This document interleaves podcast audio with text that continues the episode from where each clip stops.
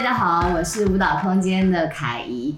今天哦，邀请到的来宾呢，是我北艺大的学长。北大毕业之后，他就去了美国念研究所，后来就进了个国际知名的现代舞团 Beauty Jones。所以当时哦，他是呃台湾非常受到瞩目的男舞者。那我们先请文中学长来跟大家打个招呼。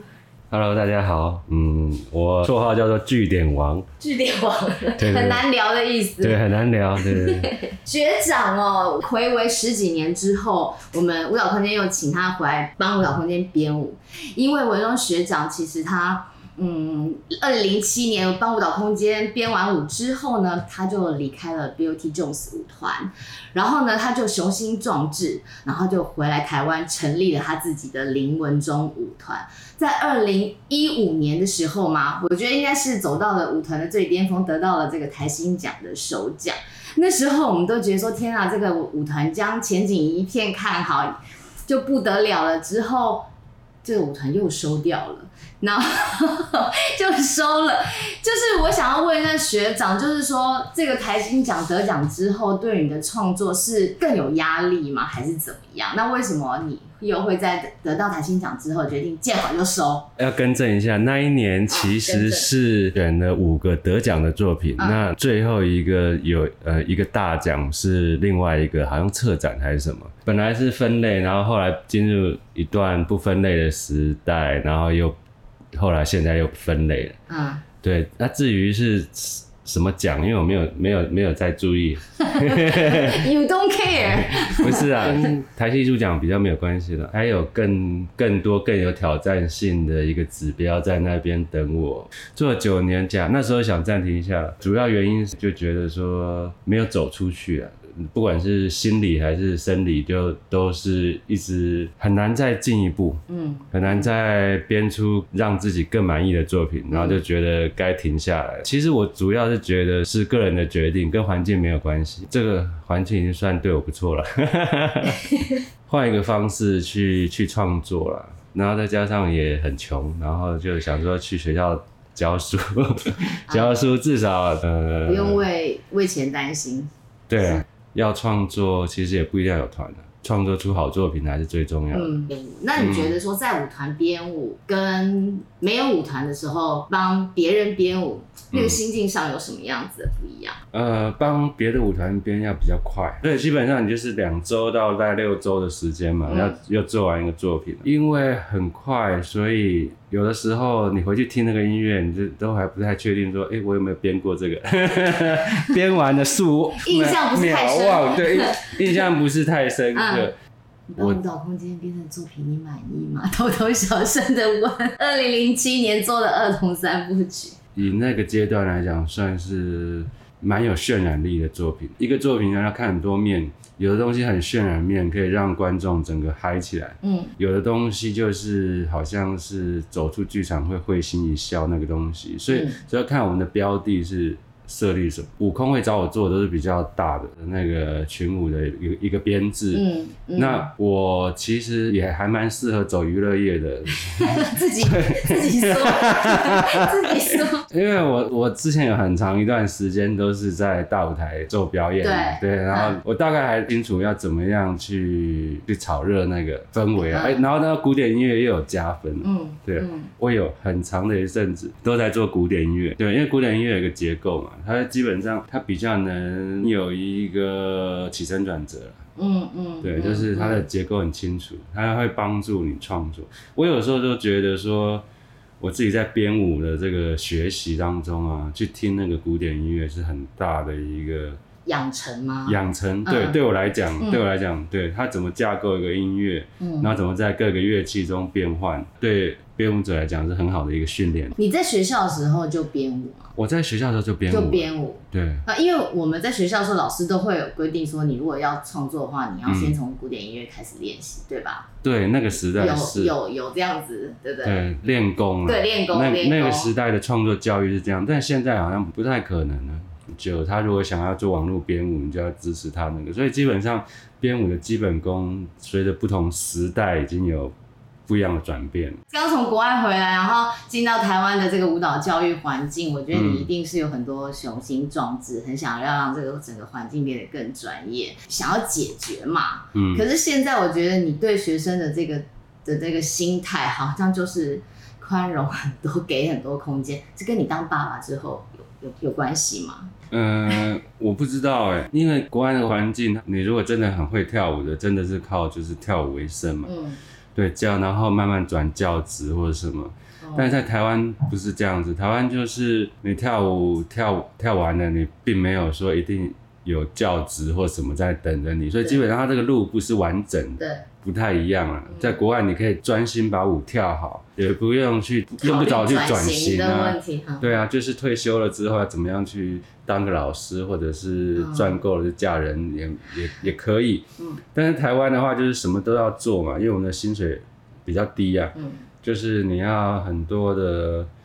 兼差嘛，对，就是兼差有兼差的文化，就是与人为善，你你也不太可能再坚持啊。生小孩当然是也有差啦，嗯、对对对，因为小孩就是一个破坏嘛，就是你一直在追求一个完美秩序的这个调剂跟破坏啊。但是最主要的就是说，现在比较认份的啦，我就觉得说。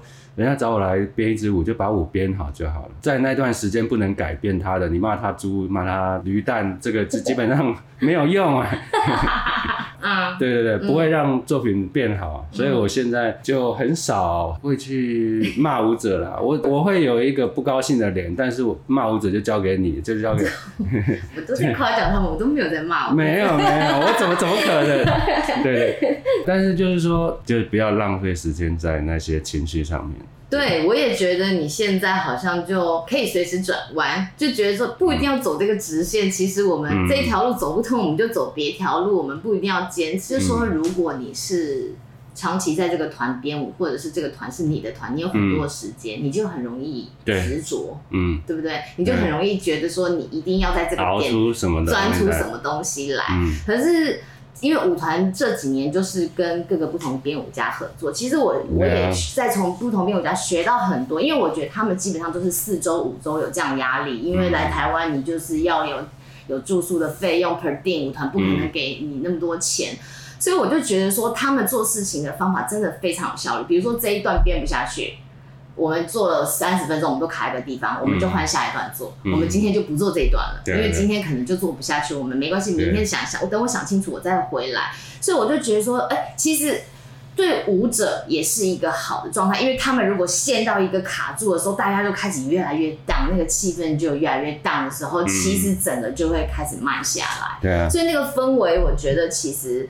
就是你要怎么样掌握呢？然后怎么样 sense 到现在我们该去哪个地方？我觉得这个就是一直都是好像编舞家一直在学习的课题，就是说怎么样让你的作品在编创的过程中更有效率，然后如何有效率的带领舞者去到更好的地方。就像像我我现在做作品呢、啊，都习惯是半年前把它编好嘛，嗯，不管变得怎么样，再回来看，这其中离开的时候，我就会完完全把它忘掉，然后。我再回来的时候，我修的角度就是从一般人的角度来看，其实我觉得这样更好。嗯，不知道这是开窍还是怎么样，我大概就觉得结束舞团的时候，反而会让你的编舞的 level 再高一点。但是最主要的就是说，舞者哦，他其实是你要给他挑战，但是又不能太。呃，又不能超过他的负荷，你要怎么样一次 push 他给观众不同的面貌，嗯，然后他得到了不同的 feedback，才会持续待在舞团。所以其实你如果这些都要考虑进去的话，真的是没、啊、没完没了，嗯，嗯，没完没了，嗯嗯嗯。好，我觉得很巧，就是你帮舞蹈空间编舞的时候，你当时在那个帮我们编这个柴可夫斯基的小提琴协奏曲的时候，你也是拿谱这样子在编的吗？你做古典音乐都是这样子？没有啦，我是我早期不是啊，学北大北大的时候并没有这样的习惯，嗯，是进舞团？是自学的，自学。柴可夫斯基那是第第一次这样子，对啊，试着看谱，试着看谱，做脑结构的一种。对，那一二段的时候还在练习，没有。第三段，九星那一段才是真的看谱编的。嗯。第三段跟一二段其实就差蛮多的。嗯。呃，这是一个好方法，你不用每次都用，但是要有这样的能力啊。嗯，但是你如果编交响曲啊、歌剧啊或者协奏曲，最好还是看谱啊。嗯，对，因为还会省掉一些时间，而且要之后有一个问题就是你跟乐团沟通的时候会比较容易一点。以前的编舞家，还有剧场的那些舞监啊，什么、嗯、其实都要有看谱的能力，对不对？呃、国外那很久以前了，很久以前。现在就在反结构啊，对啊，所以基本上用古典音乐，它只是从一个荒谬的角度去去配乐，现在就会进入一个。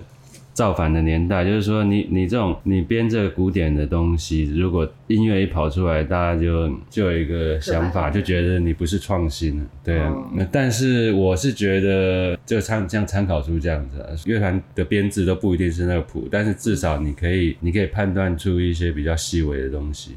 我觉得你这次拿着谱，带着舞者去。听音乐，嗯、我觉得对舞者来讲很老派，是不是？不是，不是，不是，不是。我觉得他们应该从来没有经历过，在他们这个世代，对这个东西，它已经失传了。失传真的是失传，太花时间了啦。对对对对对，你养成就好几年了。看这个谱是自学，嗯对啊、你从小有学过音乐吗？没有啊，没有、啊，因为我比较崇拜一些音乐性好的编舞编舞家，嗯，对，嗯嗯嗯，就是以他们为 idol，就是对。会会向往一些国外歌剧院的一些编舞环境。对，虽然很多人都觉得说舞蹈搭配其他的、搭配音乐、搭配歌剧是一种伴舞，但是我觉得那个是可以改良的。嗯，也就是说，也就是说，我们满足音乐的观众之外，我们还可以在里面寻找创新。它只是有一个规范嘛。有的时候创作是要有规范，对比较好的。嗯，我这次来的时候，我就已经知道时间很少，嗯，要编的东西很多，嗯，包括老板他们都在讲说，哎、欸，你可以编的比较没有那么合音乐，但呃，就是说不要不要完全照着音乐编了，我我。但是我我不是这么这么想，我只是想说，完全照着音乐编也可以编的不一样啊。我我要尽力的朝音乐性走，都不一定有音乐性。很多人很多舞蹈人或者是你就不要这么照音乐。但是我很想。吐槽一句，就是说，你就算很造音乐，人家都不一定觉得你有很音乐。这是一个不同领域的对音乐的一个看法。对，然后当然你要考量这是一个音乐会，然后虽然说音乐会每次都是大家穿黑黑的在那边站着在那边演奏，但并不表示人家这么做，并不表示你你就必须要这么做啊，你还是可以在一个演奏优美的框架下，尽量的让这个演出形式活泼啊。嗯，对啊。那反而你有更多的舞台，应该是说你要从整个受众、整个社会上来来看吧。他既然买一个音乐会的票，他就他不会期待说我是要来看一个舞蹈表演。对，也不是也不是说 他他既他就对传统乐舞有一个基本的一个渴望。嗯。总而言之，有框架是是挑战啊。你你只要做的比这一类型的人好。那就是一个成功了。现在比较不会从自己的立场去。真的，我这样听你讲，我真的觉得你真的现在越来越四块了，是不是？不是不是接地气啊，接地气了，接地气。就是你很会替多方面的考量啦。没有，嗯，可能是经营过舞团，我就知道说你们也有你们的选择啊。嗯。如何去在每一块都都是逐步提升？嗯，对。舞蹈空间现在已经几乎是台湾少数能推出大群舞的舞团了，那一定要什么东西？一定要渲染力，一定要吸票机。我会我会从这个角度出发，在这个这个 condition 下，如果大家觉得我很厉害，那更好。你这个你这个这一集播出去啊，你这一番话呀，嗯、被我们办公室听到啊，嗯、就会常常邀请你来编舞，嗯、因为你有帮他们考虑到。因为为什么大家会觉得现代舞很有可能是雷？怕踩到雷。对对对，嗯、就是因为大家看了很多比较冷感的东西，嗯，没有办法共鸣啊。嗯、对啊，没有办法共鸣。那偏偏哦，那些作品有些评论又是很好的，但是评论是评论不是吃一般人的饭，评论是仙人接地气、有渲染力的现代舞。台湾现在真的很少，没有什么，没有什么可以让你看得很激昂的。是。对，是。我还记得当初演完儿童三部曲那个时候的、嗯、的观众反应。嗯，对。后来后来我做舞团都有不太做能做到，但是因为舞团真的很小，台子啊，台那个音乐音乐的选择啊，然后舞者的人数。我刚刚也正想要跟你聊这件事情，就是因为你做舞蹈空间的作品啊，嗯、包括这一次的作品，嗯，我都觉得你比较勇敢，让自己。比较幽默的那一面被看到，就像你说的，你好像比较去考虑到观众的角度。对。可是你在你舞团嗯做的作品，嗯、某程度我觉得好像比较多想要实现自己，是这样子吗？嗯、呃，可能那个阶段吧，然后 然后后来就穷怕了，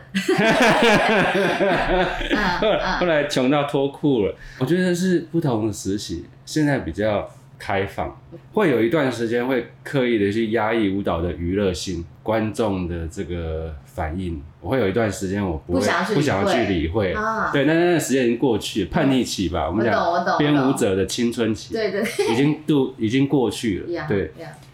你你现在要叫我做娱乐，OK，我们可以把它转化成。优雅的娱乐，嗯、高级的娱乐，我不去把观众喜欢被娱乐这件事情否定住了。我不会觉得说把娱乐性这三个字放得很很前面，但是我会做出观众有感的艺术，就是有感觉。为什么？娱乐娱乐感动，对，感动了，感动，感动 的作品。我现在就觉得我人家来剧场是是可以得到什么东西，嗯，带着什么东西走的。嗯，就怕那个不痛不痒的。我看了很多那个不痛不痒的那个，不痛不痒还好，还会生气哦，就是有一些 会生气。生气要看哪方面的生气了。舞团长大了之后，就就也要去面对这些事情了。嗯，我们我们常常说，编舞家常常会进入什么艺术节为这个优先的考量，就是委托创作啊。但是其实艺术节他也有考虑到。